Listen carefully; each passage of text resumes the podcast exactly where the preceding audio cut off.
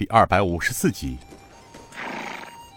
毒蝎的正午说道：“掌柜的，咱们俩从中原一路走来，身上的银两都花光了。掌柜的，可否将这匹紫色马典当一下，做哥俩的住店饭钱如何？”掌柜的一看，却是门中外事谈的马，没错。他笑呵呵的道：“ 两位客官，出门在外，谁都会有难处的时候。这样吧，咱迎春楼。”一向童叟无欺，这是一匹蒙古的上好骏马，六十两银子。然后两位今日吃喝住都包了，不知两位客官意下如何呀？正武笑呵呵的道：“哈哈哈，看来掌柜的还真是个行家呀！掌柜这样大方，那我就不多说了，就按掌柜的说了算。”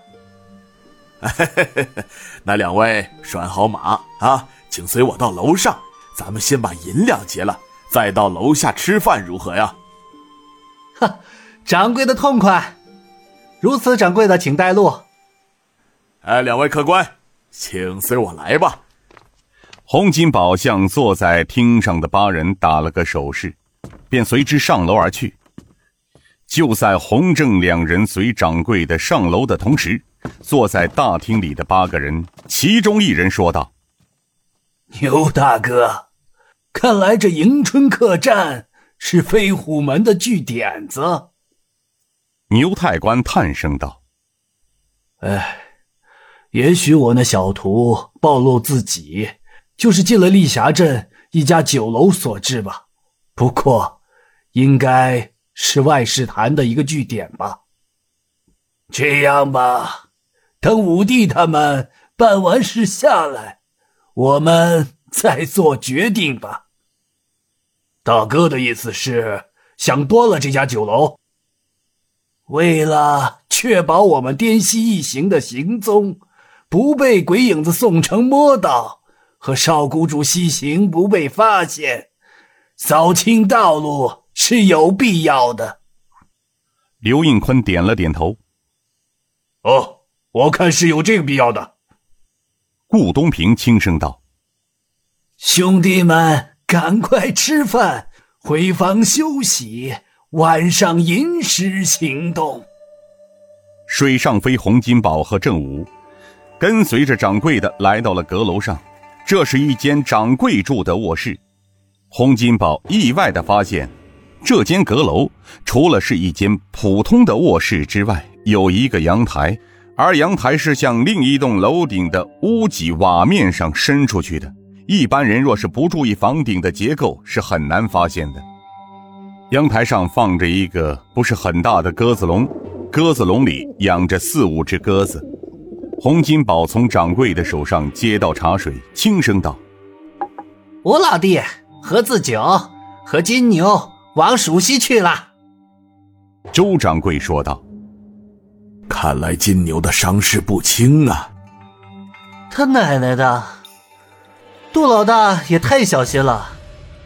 早知如此，盯个狗屁呀！害得咱哥俩喂了一天的蚊子。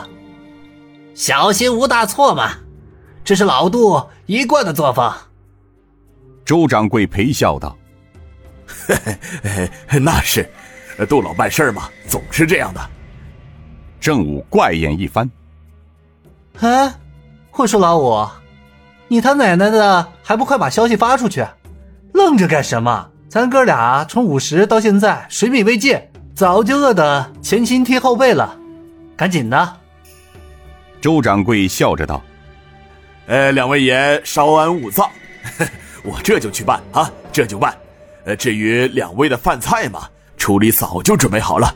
消息发出以后，小的就带两位爷下去用餐啊。”洪金宝见他去拿纸笔，便无事般的走到阳台上看了看，趁周掌柜写消息，将窗上的插销动了一下手脚，又转了回来。那周掌柜写好消息，拿起来吹了吹，墨干之后，他笑着对洪金宝道：“ 呃，消息写好了，两位要不要看看呢？”“看个屁呀！咱们是各司其职，我负责打探。”你负责传递，别墨迹了，赶快的，又累又饿，吃完饭老子好好的睡一觉。洪金宝笑道：“ 周掌柜，咱们兄弟就这个鬼脾气，你别往心里去啊。”周掌柜陪笑道：“这位爷是性情中人啊，常年在外奔波，着实的辛苦啊，不怪不怪啊。”他说完，把消息卷成细细的小卷，走到阳台上，从鸽笼里抓出一只鸽子，将消息放进鸽子腿上绑着的桶内，放走了鸽子。见事已毕，洪金宝笑道：“ 现在有了这玩意儿，省了许多时间，兄弟们也用不着来回奔波辛苦了。”那是，杜老总也是学着丐帮的消息传递法子来做的。周掌柜是去年调到这里的，呃，小的是去年从总坛调进外事坛的，半年前刚调到这里，对外事坛的兄弟们也不熟悉，今后还希望两位爷多多关照啊！好说好说嘛，不过按外事坛中的规矩，一般做点的人不允许与其他人来往，处理不好。要分帮规的，哎，老五，今晚好像店中的生意不太好呀。平常也是这样，今晚只有几位。听口气，他们是从丽霞镇而来，从这里进蜀中。这可疑的是，其中有一个人带了伤，但是观察了半天，他们应该是十个人吧。进门时我看到了楼上几位客人。共有八人，好像是道上的人哦。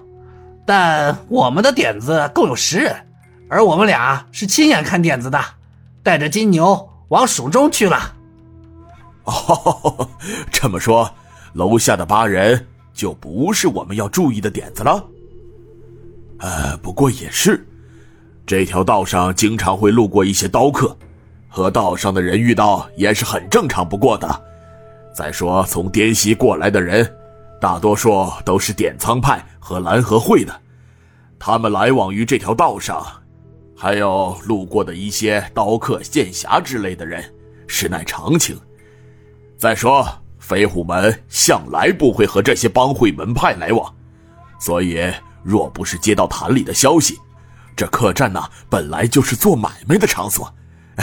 两位爷，请随小的下楼用餐吧。啊。